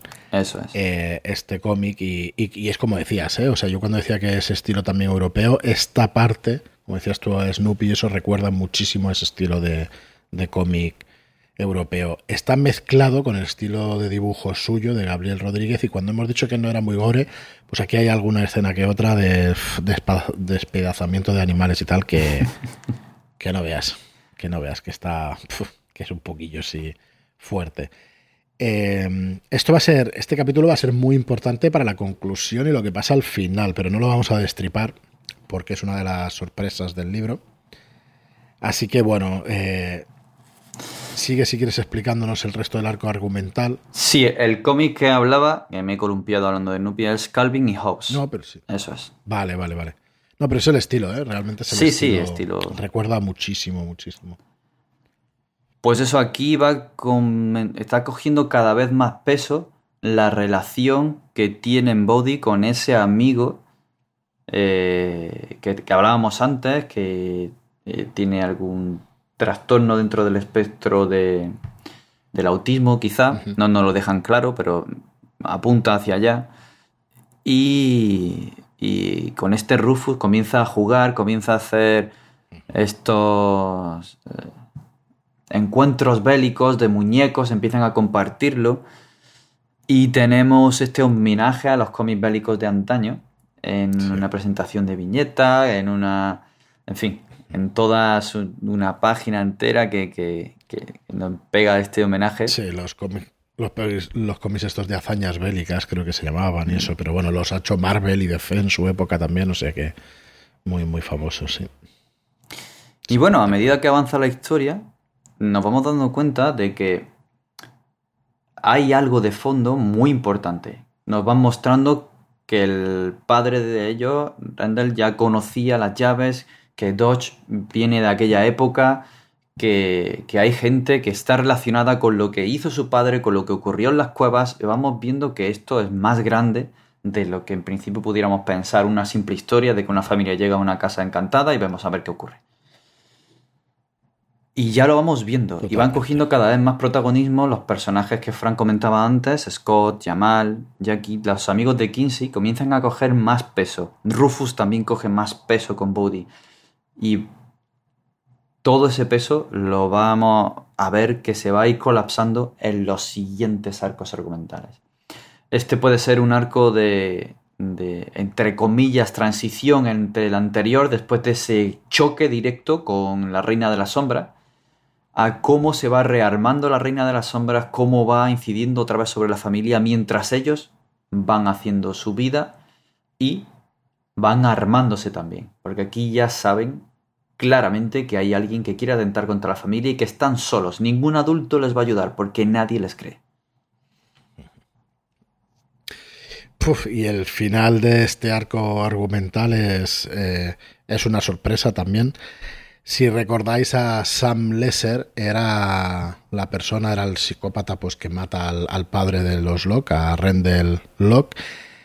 Eh, en, el primer arco argumental, creo que es, al final acaban con este Sam Lesser, pero en su último exceptor, digamos que pasa por esa puerta de la llave de los espíritus o de la llave astral y se convierte en un, fantasma realmente que vaga por la casa y que, está por allí pululando. Pues al final de este arco, argumental, Lucas Caravacho consigue atrapar a Body, al niño, y le hace pasar a través de esa puerta, caen los dos cuerpos inconscientes y Sam Lesser se mete en el cuerpo de Lucas Caravacho y eh, el niño queda como un fantasma, Body queda a partir de, ahora como un fantasma pululando por la casa y eh, se mete Sam en el cuerpo de Lucas y Lucas Caravacho, el antagonista y esta persona malvada y, bueno, no tiene, no tiene nombre, se mete en el cuerpo de Body. Así que aquí va a pasar una de las cosas también que, bueno, que va a marcar un poco pues, el comienzo del final. Y es que Kinsey acaba con el cuerpo de Lucas, acabando también con, con Sam Lesser, por fin y de una vez, aunque la transformación del personaje de Sam Lesser es de las más profundas durante todo el libro, porque de psicópata acaba, acaba de otra manera, ¿vale? Lo tendréis que, leer para ver todos los detalles, pues no estaríamos aquí horas. Y bueno, acaba este capítulo pues con un niño poseído por, por esta por esta criatura, ¿no? Que es que es Lucas Caravaggio y que es una sorpresa brutal que si, yo creo que si no explicamos esto no se entiende después pues lo que es el, final y todo eso, ¿no? Así que un cuarto arco argumental de los de los potentes, potentes, la verdad. No recuerdo si aquí fue cuando van pasando y van descubriendo la otra serie de llaves a través del mes de febrero o algo así, o es más adelante. Yo creo que sí, ¿no? Que era en... no, no, no, lo recuerdo exactamente. Tú dices mm, esta elipsis que nos muestran página a página de todas las llaves que encuentran, cómo se enfrentan con, con seguramente Dodge jodiéndoles la vida. Sí, yo creo que sí, que es en este, es en este. Es en este arco argumental que van que van pasando las semanas y se van, van teniendo como batallas eh, enfrentándose a la Dama Oscura, es en este, sí. A la mitad más o menos de este arco argumental, pues van encontrando la llave de, no sé si es de Hércules, la llave de la fuerza. Sí, la llave de la fuerza, que va en un collar. Mm. La cerradura está en un collar. Correcto. La de las cadenas. La de las cadenas, la de las alas también que... Eso, sí, verdad te hace tener unas alas, la del búho, ¿no? Que, que llevas a un búho eh, estilo steampunk y le puedes dar órdenes. O sea, bueno, yo un derroche. De hecho, yo creo que ahí es, hay otro guiño porque me recuerda mucho a la clásica de Furia de Titanes. Ese búho mecánico que vuela, es que... Pues seguro que va por ahí. Seguro, seguro que va por ahí. Mira, eso no, no me acordaba yo, es verdad, que existe ese búho en esa película antigua. Muy bien, pues bueno, empezamos entonces el quinto arco argumental, el penúltimo arco argumental, que es mecanismos de relojería. Y aquí es donde empieza a explicarnos ese esa tercera línea temporal que encontramos en la historia de los, de los Locke. Nos vamos a la, a la Revolución Americana, ¿no? A la, independencia y, a la lucha contra los británicos, si no recuerdo mal. Exactamente. Y dale, dale, David, si lo tienes. ¿Sí? Porque aquí, aquí encontramos una llave de las más. Joder, también de. No originales, pero de las más potentes, digamos, ¿no? Sí, es la es que. La llave del reloj. Es la que no. Sí, esa llave reloj, eh, de ahí el nombre, mecanismo de relojería, y además muy bien enlazado con el búho mecánico, ¿no? tenemos. y nos metemos en este arco argumental. Eh, efectivamente, porque con la excusa de esta llave, eh, Joe Hill nos va a explicar de dónde viene todo. Y lo va a hacer no mostrándolo a nosotros directamente, sino que lo veamos a través de Kinsey y de Tyler, que son quienes encuentran la llave, y se dan cuenta de que en el reloj, ese reloj de pie que hay, hay una cerradura. Y hay una fecha, hay una fecha hacia atrás y una fecha límite hacia adelante, así que no pueden ver el futuro y no pueden irse tampoco muy atrás, porque el reloj se, creó cuando se creó. Así que em, ya ellos se van a armar con lo que le faltaba. Tenían llaves, sabían que tenían un antagonista, pero le faltaba el conocimiento del por qué. Conocer a quién se están enfrentando y conocer de dónde viene todo. Y aquí, como ha dicho Frank, nos vamos a ir a esa línea temporal, a esa revolución norteamericana, a esa lucha con los casacas rojas, la lucha contra el rey, por la independencia, y vamos a ir directamente a la mansión Locke, pero siglos atrás. Allí los rebeldes se han ocultado en esas cuevas que nos han estado enseñando. Y los hijos de los Locke, que se quedan huérfanos porque hay sospechas de que sus padres han estado ayudando a eh, esta gente, a los rebeldes, y por lo tanto los ahorcan sistemáticamente como a otros muchos de allí. Cualquier colono, cualquier rebelde que se levante o que les apoye, acaba en la horca. Ellos intentan ayudar llevándole comida y intentando que se levanten para ayudarles a ellos, yendo a esas cuevas. Pero allí ha ocurrido algo terrible. Y es que han encontrado la puerta Omega. En realidad no es una puerta. Aquí lo que vemos es más como un portal, un portal dimensional. Aquí es donde creo que está el tema de los mitos más sí. totalmente Lovecraftiano. Aquí nos lo mete a saco. Además, este portal no puede ser visto por ningún humano, ya que lo que hay al otro lado tiene la capacidad de hipnotizarte, encantarte, hacer evitar que dejes de mirar y atraerte hacia él. Y si tomas contacto con ese portal dimensional, al otro lado hay esperando lo que ellos llaman demonios, algún tipo de entidades al otro lado, que van a pasar a este tomando posesión de esos cuerpos. Aquí hay una lucha entre la gente que hay allí oculta de estos rebeldes, estos colonos de rebeldes. Y es porque estos demonios han poseído a uno, luego creo que son dos, y la lían partísima. Entonces no voy a entrar en más detalles, pero ocurre una cosa, que es lo que va a marcar el futuro, que es el porqué de las llaves. Y es que una de esas entidades, de esos demonios o lo que sea, traspasa el portal intentando poseer otro cuerpo. Pero al entrar en contacto con este lado del mundo sin tener un cuerpo al que poseer, se transforma. Se transforma en una masa de metal extraño. metal extraño. Susurrante que al final aquel antepasado Locke va a utilizar para hacer llaves, porque ellos eran cerrajeros, ellas eran, conocían este tipo de trabajo, y va a utilizar para hacer llaves, dándose cuenta de que esas llaves pueden tener propiedades mágicas porque tiene, es un metal demoníaco, un metal de, otro, de otra dimensión. Y aquí comenzamos a entender todo. Él intenta cerrar ese lugar, va a crear la que después se llamará la puerta negra y la llave omega, que es la que cierra este portal. Y por eso entendemos ahora por qué Dodge la busca. Porque Dodge en realidad está poseído por una de estas entidades. Sí, siempre los llaman demonios. Creo que en ningún sitio del libro le cambian un poco esa concepción ¿no? de demonio. A mí me parece que son más estas criaturas de Lovecraft que, no pertenecen, o sea, no, tampoco, es, tampoco es ninguno de la cosmogonía que nosotros conozcamos de Lovecraft, estas criaturas que pueden poseer humanos, así que es más parecido a la posesión demoníaca, sí que es verdad, pero creo que es, eh, pues eso, quizás sea una mezcla, que es una de las cosas que quería yo decir, perdona que me vaya un poquito del, ahora del arco argumental, de esta obra.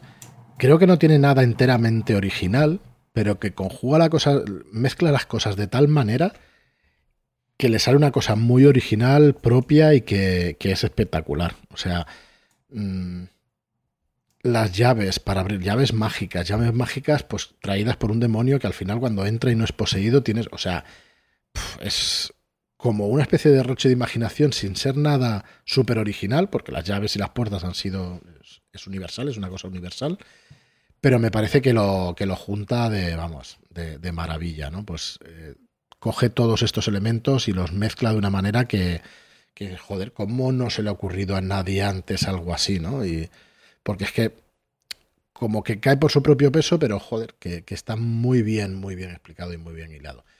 Entiendo que no, quizás no entendáis lo que quiero decir, pero yo creo que si lo lees sí que, sí que te das cuenta, ¿no? De, de que son cosas que, que son como fantasía clásica, terror clásico, pero que va hilando una con otra, con otra, con otra y va conformando esta obra que, vamos, que es espectacular. Bueno, eh, perdona David, eh, aquí nos explica todo eso, es, donde realmente se descubre todo lo que está ocurriendo. Yo creo que en este capítulo es donde realmente se descubre y en el siguiente pues eh, va a ser el arco final donde vamos a ver la conclusión y vamos a ver la manera de la que acaban con, con este antagonista, con este Dodge, con este Lucas Caravaggio. Yo si quieres el tema de, de repasar cada argumental lo dejaría aquí porque sí que me gustaría decir que aquí empieza empiezan a tejerse todos los personajes secundarios de una manera en la que van a ser importantes al final de, esta obra. Por ejemplo, no hemos hablado de Jordan, que es una novia, que es la novia de, de Tyrell, del hermano mayor de los Locke, y que es importante también en este final, o por lo menos sale y tiene su importancia en este final. No hemos hablado de los amigos de, de Kinsey, que también van a ser importantes en este final, que haciendo un paralelismo con lo que, le, con lo que pasa con, con el padre de, de los Locke, con, con Rendell, pues también se ponen las llaves y luchan contra, contra Lucas Caravaggio y consiguen hacerle frente. Todo esto, Lucas estando en el cuerpo de Body del niño.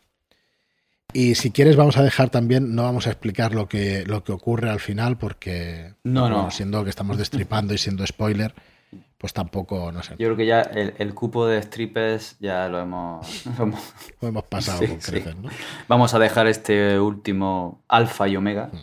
para que lo descubran, merece muchísimo la pena y como dices, va a colapsar todo aquí. Y me gustaría apuntar que este Dodge eh, metido en el cuerpo de Body y Body estando fuera como fantasma, no penséis que porque ahora es un niño no va a poder hacer grandes cosas ni nada. Que se ven algunas escenas muy, muy duras, probablemente de, de, las más duras de toda la obra, precisamente porque las hace un niño. Así que merece mucho la pena. Sí, sí, totalmente. Eh, escuchando también para este análisis, pues eso, algún podcast, alguna reflexión de, otras personas.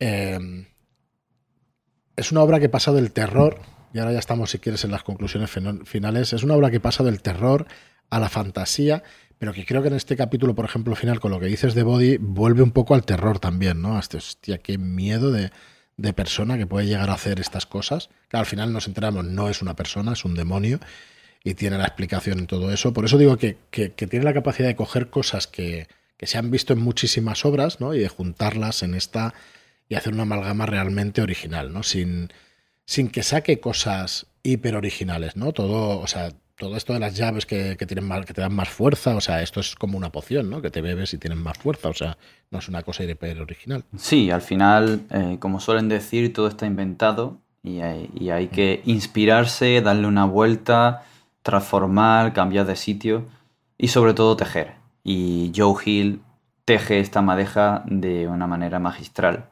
para llevarnos a través del tiempo incluso, viviendo con esta familia conociendo su dolor, su frustración, identificándonos con él en, algunas ocasiones. Y al mismo tiempo, a mí me, traía a la boca el sabor eh, nostálgico, a veces amargo, de la época de instituto, de la forma de sentir, de la intensidad, de las pasiones de la época, de, la amistad, de, de, en fin, de las cosas de casa, de las cosas de fuera de casa. Y te, te hace comprender muy bien todo esto.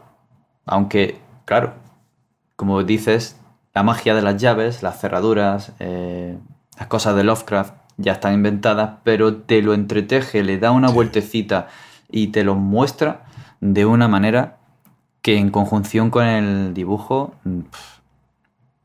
es, es bestial. Además, la misma casa va cobrando entidad. Las propias llaves son como un personaje en sí mismo. Hay como unas 20, si no recuerdo mal, pero parece que es que hubo más. Cada una con sus propiedades, cada una con su forma de utilizarlas. Además, algunas de ellas la utilizan de forma creativa y no es lo que en principio podíamos parecer. Y, todo esto, vamos, dentro de la mansión, de la casa de, la casa de las llaves, que, que está diseñada al milímetro. Es que al final de este ómnibus tenemos el mapa de cada una de las plantas como si fuera un arquitecto y tenemos ahí, pero al detalle. Esto, esto hay que aprovecharlo de alguna eh, forma. Ya sé por dónde vas, sé por dónde vas. Te, cojo el guante y lo que haga falta. Lo que haga falta. Para el que nos escuche de nuevo, nosotros eh, jugamos bastante rol. Y, y, supongo que va por ahí, ¿no? El tema, David. Sí, bueno, yo no digo nada que luego saliendo tanto spoiler. Ah, vale, vale. Pero sí, está diseñado todo al milímetro. Bueno, una cosa que no hemos dicho del, ilustrador. El diseño de las llaves es alucinante. Tú ves una llave y sabes lo que hace por su diseño. O sea, es increíble. Es, una cosa espectacular. De hecho, cambia por, completo el registro. Eh, hace un registro o hace un diseño realista de lo que son las llaves. Mm. Y efectivamente, yo las estoy contando, sí que son esas, esas 20 que decías, por lo menos, no recuerdo más, pero ostras, realmente está espectacular ese diseño que hace de las llaves, súper realista y que ves el diseño, sabes para qué es. Bueno, conclusiones. David, ¿qué es lo que más te ha gustado de, este Lock and Key? Uh. O todo lo que quieras comentar que no hayamos dicho hasta ahora. Lo que más me ha gustado. Si tuviera que elegir una sola cosa, no sabría qué decirte. Quizá la mezcla que hace entre lo infantil juvenil y lo más duro de, la madurez. Una historia cruda, una historia clara, que sin regodearse en lo terrible, no, no está bañándose de sangre, ni te está mostrando la casquería a tope, ni, ni llega a ser gore, pero sí es lo suficientemente explícito y adulto como para hacer este contraste con lo infantil de Bodhi, lo adolescente, que está muy bien plasmado, el resto de personajes, la crudeza de los hechos que te la muestra tal cual, como si tú vas por la calle y ves un atropello. La vida no te va a, poner un velo para que no lo veas, te lo vas a comer con papas. No, no, te lo vas a... Y es, esa forma de, contarlo, de mostrarlo, sin, sin llegar al mal gusto, a mí me ha encantado. Es una... Y, y luego el, la magia de las llaves, las llaves, el diseño de las llaves. Tener esas ganas de saber más, terminar el libro e irte a internet a buscar a ver si alguien ha hecho un maldito merchandising para conseguirte las malditas llaves y ver. No sé si sabes que hay. Hay, pero eh, no es ah, asequible. Pero está prohibitivo. Correcto. No vamos a decir aquí nada más para no, para no dejar en la ruina a alguien. Al precio al que están, probablemente tengan propiedades, así que si alguien quiere. yo, no he querido mirarlo, yo no he querido mirarlo porque sé que existen, pero no quiero mirarlo porque es una barbaridad. Pero claro, tiene que ser espectaculares, porque vamos. Sí, Ya el diseño, cuando lo veáis en, las ilustraciones y los dibujos, lo, lo veréis. ¿Qué más? Cosas que nos quedan. A ver. ¿A ti qué, te ha llamado más de, la obra? ¿O, qué destacarías? Venga, yo voy a decir lo que me ha gustado más y luego voy a ponerle las pegas que me encontré la primera vez que la leí, ¿vale? Venga. Que así no es todo tan, tan bonito y todo eso. Eh, básicamente lo que tú has dicho, pero yo creo que la construcción de los personajes y esa crudeza a la hora de mostrarlos es lo mejor de todo. El retrato psicológico que hace de cada uno de ellos me parece espectacular. Me parece espectacular. Está está súper bien. Y luego el que todo está el que todo esté tan bien hilado también me parece espectacular. O sea, me parece espectacular o me quedo con el oficio que tiene este hombre y bueno, y el ilustrador, que no, ni lo conocías antes, más allá de esta obra y eso, y que este dibujante es para que, vamos, para que. Yo sé que ha hecho más cosas después, pero no lo he tenido oportunidad de leerlas. Bueno, es. Eh, por decirlo de alguna manera, yo los cómics los compro por los guionistas.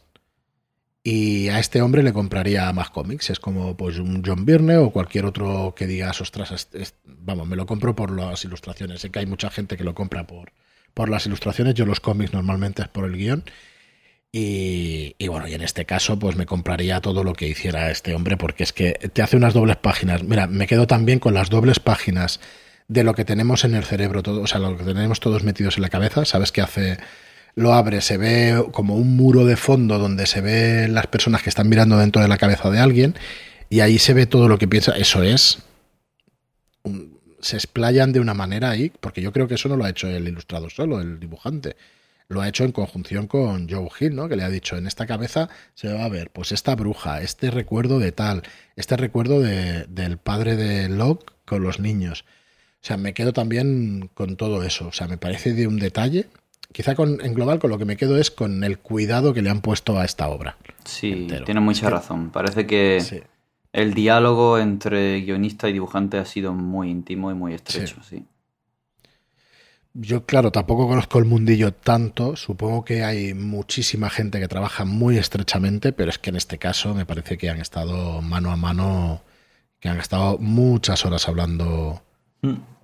Sí, es cierto. Eh, uno con otro. Da esa impresión, sí. Y mira, por poner cosas, por poner cosas que, me cuestan, eh, no sé si es por el formato del ómnibus, pero yo en la parte que hemos dicho, donde se enfrentan con la Dama Oscura en el tomo 2, eh, me cansé un poco ahí. Me cansé un poco. No sé si era, si era el que me sacó el que hubiera tantas llaves en, en tan pocas páginas que realmente era lo que tenía ganas de ver. Quería ver más manifestaciones de ese poder mágico y de esas llaves pero de alguna manera como que me cansé en ese momento. Eh, tenéis que superar ese momento porque luego lo que viene es espectacular y que y la obra en conjunto es, es brutal. Si no, no estaríamos haciendo este monográfico. ¿eh? Pero, pero como por decir una cosa mala es esta. Luego, eh, otra sería el que todo tiene, todo está tan bien hilado y funciona como un mecanismo de relojería tal que no sé si llega a perder parte de la magia cuando lo has leído todo. ¿Me explico, David? Sí. ¿Entiendes lo que quiero decir? Entiendo, sí, sí. No, o sea, para nada, para nada estoy diciendo que no valga la pena. Al contrario, vale muchísimo la pena. Pero no sé hasta qué punto pierde la magia ¿no? que, puede tener o, o, ya no es tal genialidad. Creo que no, y a mí me ha gustado esta relectura porque, porque he visto que la obra vale por sí misma una, una barbaridad y por mucho que esté todo explicado, que parezca que hay algún Deus ex máquina, no estoy demasiado de acuerdo. Para mí un Deus ex máquina es que el guionista se mete en tal follón que tiene que utilizar cosas, eh, cosas que se saca de la manga para explicarlo. En este caso creo que todas están dentro de una lógica de una obra, todo lo que va saliendo, o casi todo, ¿vale? Porque perfectas obras ya no hay más. No, o sea, no hay ninguna obra perfecta. Pero por ponerle alguna cosa negativa, pues también le pongo ese. Me, sabe mal porque ya te digo que para mí es, vamos, yo lo recomiendo muchísimo y es mi segundo cómic, digamos, preferido. Pero bueno, me pasa un poquito eso, ¿no? que, está tan cerrada y es tan perfecta que, no sé, es que no quiero decir la palabra artificial porque no lo es, pero, pero de alguna manera me, me pasa un pelín eso. No sé si, por lo menos se entiende lo que quiero decir, ¿no? sí, sí, se entiende perfectamente. Sí, en, diferentes relecturas puedes ver las costuras de cualquier obra, ¿no? Eh, lo que pasa es que hay algunas que envejecen mejor, hay otras que aguantan mejor las relecturas y... Sí. Y bueno, en esta eh, te puede dar la impresión, como dice, de que es un puzzle cerrado, que es lo que es, ¿no? Y cuando ya has hecho el puzzle dos veces ya no lo vas a hacer más porque te cansa, ¿no? Vale, no, pero no tiene la magia de hacer el puzzle por primera vez. Claro, pero esto lo puedes perder con muchas obras, no solo con esta. Con muchísimas, con muchísimas. Claro, por eso no quiero acabar con esto. Quiero acabar que, dicho eso, cuando he hecho la relectura y, se prepara este programa y como que te metes en, en, este mundo una y otra vez, te das cuenta de que, de que es tan vasto y tan amplio que se me quita esa impresión. Así que sí, vale muchísimo la pena leerlo, vale muchísimo la pena sumergirse en este mundo.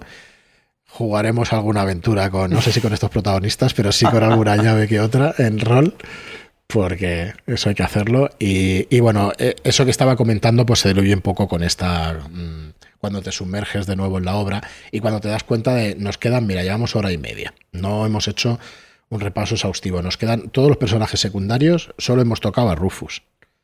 Sí, hemos pasado por encima por los amigos de Kinsey, pero es que... Sí. La mujer de color que está en el psiquiátrico y a la cual han robado todos los recuerdos.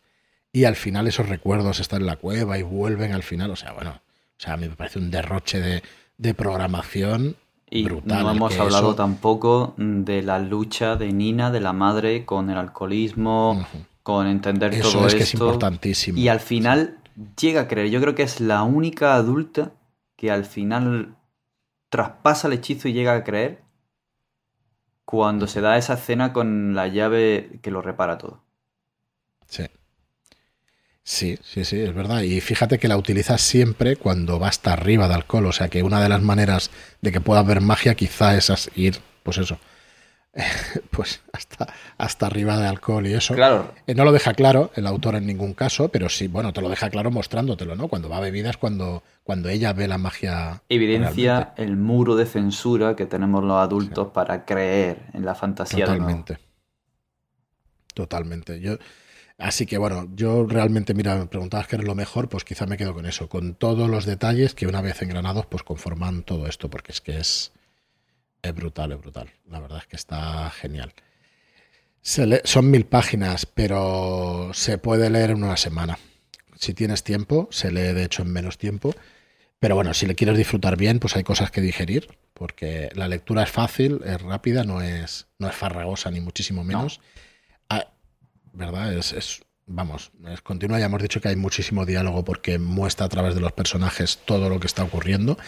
Y bueno, lo recomendamos muchísimo nos hemos ido del guion. Bueno, no hemos tampoco nombrado todas las llaves. Mm, yo creo que bueno, lo dejamos para los comentarios, el que quiera que, expliquemos, que expliquemos alguna. Sí. que ahí Tampoco pretendemos hacer un análisis exhaustivo como ha presentado Fran al principio y no a cada detalle de cada llave, de cada personaje, de cada arco argumental, porque aunque ha habido de strippers, ya os decimos que Hemos dejado algunas cosas, cosas que también son importantes, cosas que también molan. Así que no nos vamos a ir mucho más allá. Muy bien, David. Pues bueno, lo vamos a dejar aquí, volviendo a deciros eso, ¿no? Que no hemos pretendido hacer un análisis exhaustivo, ni de tampoco de figuras literarias, ni de, bueno, de, trama, de cómo está contado, porque bueno, no, no creemos que sea la manera. Si queremos que escuchando esto, pues os entren más ganas o de una relectura o de una lectura, si no os importan los spoilers y lo habéis escuchado, de una lectura en profundidad de este Lock and Key porque vale muchísimo la pena. Así que por nosotros creo que nada más. Ya nos diréis en los comentarios, oye, cualquier fallo, cualquier cosa que, que nos podáis ayudar a mejorar, ¿no? Que nos podéis ayudar, oye, pues en el próximo monográfico donde analicéis algo, me gustaría saber, o que trabajéis un poquito más, pues esta faceta, ¿no? O, analicéis un poquito más los personajes. Es que tenemos incluso un guion de, de, los personajes y todo eso, pero es que es inabarcable, es que nos llevaría un montón de horas más y yo creo que tampoco aportaríamos mucho más de lo, de lo que hemos aportado. No, pero si tenéis algún comentario. Y además es mejor que lo descubran ellos leyendo la obra, por supuesto. Totalmente. Así que eso, si tenéis algún comentario y alguna ayuda que nos queráis brindar, pues estamos encantados de recibirlo. Podéis escribirnos un mail a info.redkeybooks.com, podéis escribirnos también un comentario en iBox. Y si os ha gustado el programa y queréis compartirlo en redes sociales, pues nos ayudáis muchísimo a la difusión de este podcast. Recordad que tenéis toda nuestra información en redkeybooks.com y que ahí os podéis suscribir además a nuestras novedades. Y nada más, muchísimas gracias por escucharnos. Si me permite, me gustaría recordarles que en la web también en el apartado de blog y de apartado de podcast pueden encontrar todos los podcasts, pero que están también en todas sus plataformas que puedan utilizar. Eh, están en Apple Podcasts, en Google Podcasts, están, como bien has dicho, en, iVoox, están en, Spotify, también y que nos podéis dejar los comentarios en iVoox, como ha dicho Fran, pero también en redes sociales, que podéis buscarnos en RedKeyBooks, en Twitter, en Instagram, en Facebook y dejarnos allí vuestras impresiones y vuestros comentarios y estar al día de todas las noticias, por supuesto. Muy bien, David, pues nada más. Muchísimas gracias por escucharnos y hasta el próximo programa. Muy, muy buen programa, a mí me ha encantado. Nos vemos en la siguiente.